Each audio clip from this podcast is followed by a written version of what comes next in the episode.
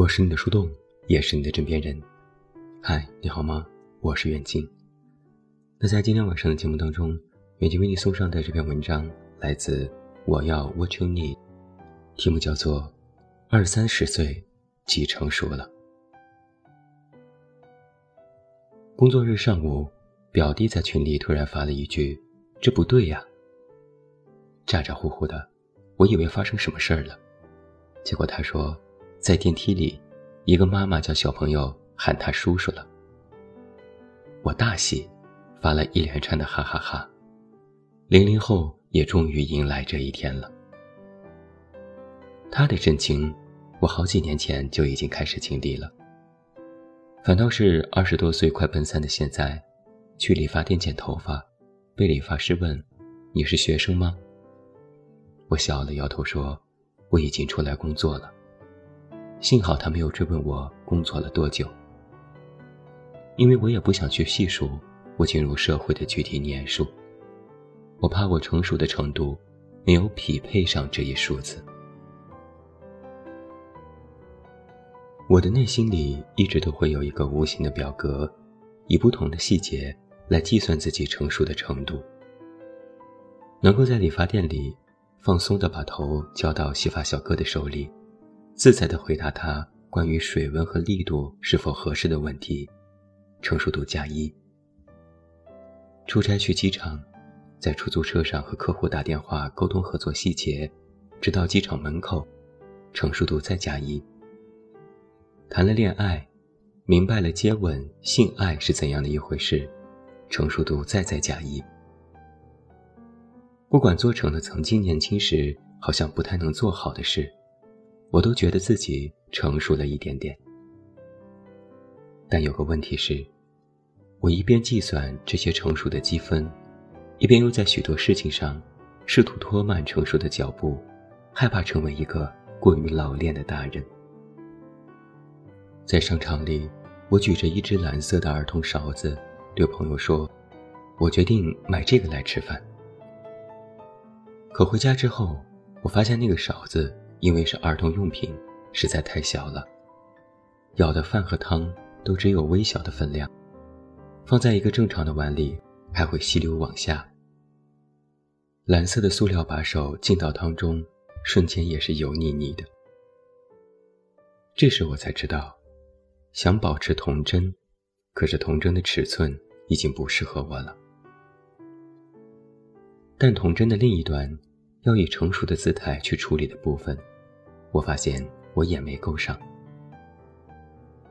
爸爸因为身体原因住进了医院，一个星期后我才知道。而住进去的第一天，姐姐就让妈妈从老家寄来特产送给了医生。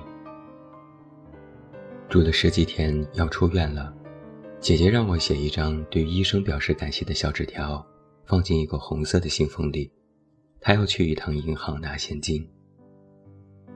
我意识到，我不仅仅是对如何向医生表达感谢感到生疏，我甚至完全没有意识到原来需要这样做。离开医院后，回到自己的出租屋，看到地上放着一个泡沫箱，室友说，是他托妈妈寄来的特产，要送给公司里很照顾自己的前辈。我十分恍惚，不免在想：二十多岁，甚至是奔三的年纪，是否已经是一个理当熟练的了解并掌握社会中圆滑规则的年龄了？但我对这一切毫无意识。我忍不住带入自己所处的环境，发现符合这种人情往来的，似乎只有同事帮我善后的一些工作，我请对方喝奶茶之类的事情。在我的世界里，人情货币是一杯奶茶。可是这其中的逻辑真是相似的吗？我总不能在爸爸住院时拎着一杯奶茶到主治医生的面前吧？我感到困惑。这种困惑也令我忍不住的担心，会不会有一天，因为不具备这种圆滑的意识，而令自己或家人失去某些机会？半数位数的年纪之中，这种夹生的部分开始格外突兀地显露出来。我一方面害怕自己变得成熟老练，失去我所珍视的品质；另一方面，又害怕自己不够成熟，无法合格的在社会中行走。像是掉落了一个人生当中只有成熟与幼稚两种状态的圈套里。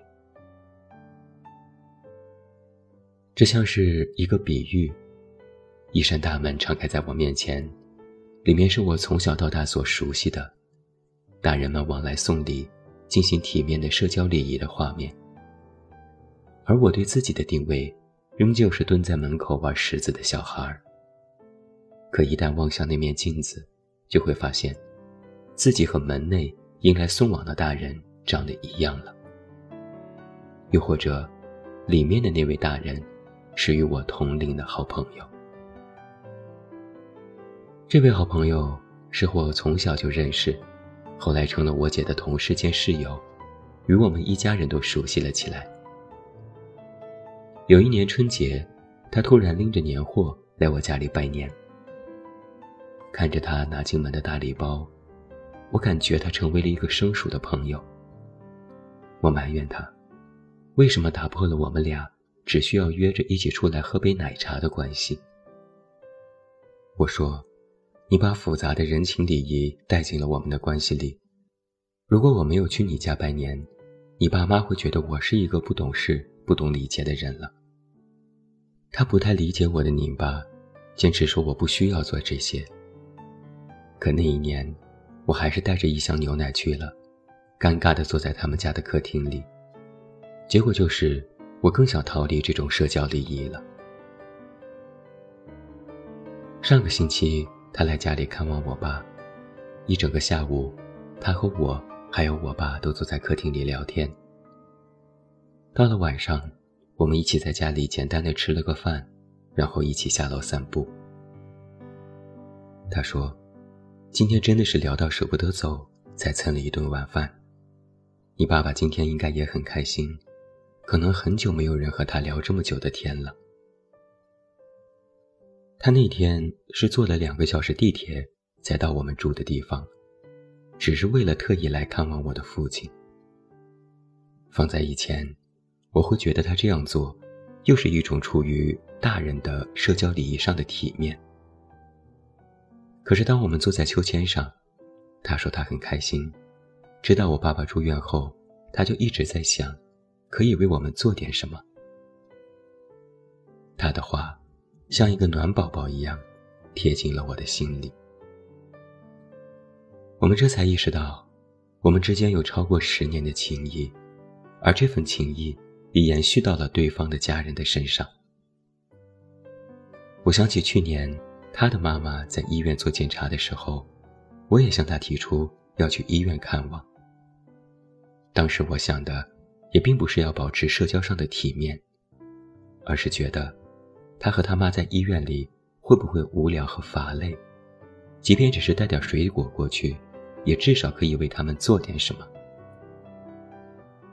他又再次向我解释，春节来我家里做客，也真的是出于真心。我们聊着天，我心里有一些惭愧，因为相比之下，我才是那个为了体面而做出虚伪社交行为的人。或许我当时的愤怒，也是来源于一种恐惧，恐惧我的同龄好友成熟度远远超过了我自己。二三十岁的年纪，几成熟了？可能依然会处于半熟的年纪吧。买儿童的勺子也好，不想进行春节拜年行为也好，这些只不过是非常表面的抵抗成为大人的行为。而在我的所谓的成熟积分里，又有多少能够深刻的代表我成为了大人呢？我的脑海里，还是被植入着人到了怎样的年纪，就该与怎样的行为所匹配的观念。但年龄原本也只是一个数字吧。一个人到了六十七十八十岁，说不定也都还是一副半熟加生的状态。皮肤、身体、外形会老去，心却不一定与这些外在的表现同步。我们的心拥有自己独立的成长轨迹，它不依靠时间来划分，而是依靠真实的事件和体验来划分。买错勺子是一种体验，接受朋友的拜年行为是一种体验，与医生的社交是一种体验。出差、和理发师相处、恋爱等等，都是体验。这些体验。让我的心不断长出新的认知，而我根据这些认识来调整成长的步伐。我现在是这么认为的：不是非要保持幼稚，也不是非要成熟才会合格。抛开外界的标准，一个人能够自然而然的顺着自己的心意成长，才是多么可贵又重要的事情啊！我也要这样。不拧巴的生活着，随性、随心、随喜、随自己。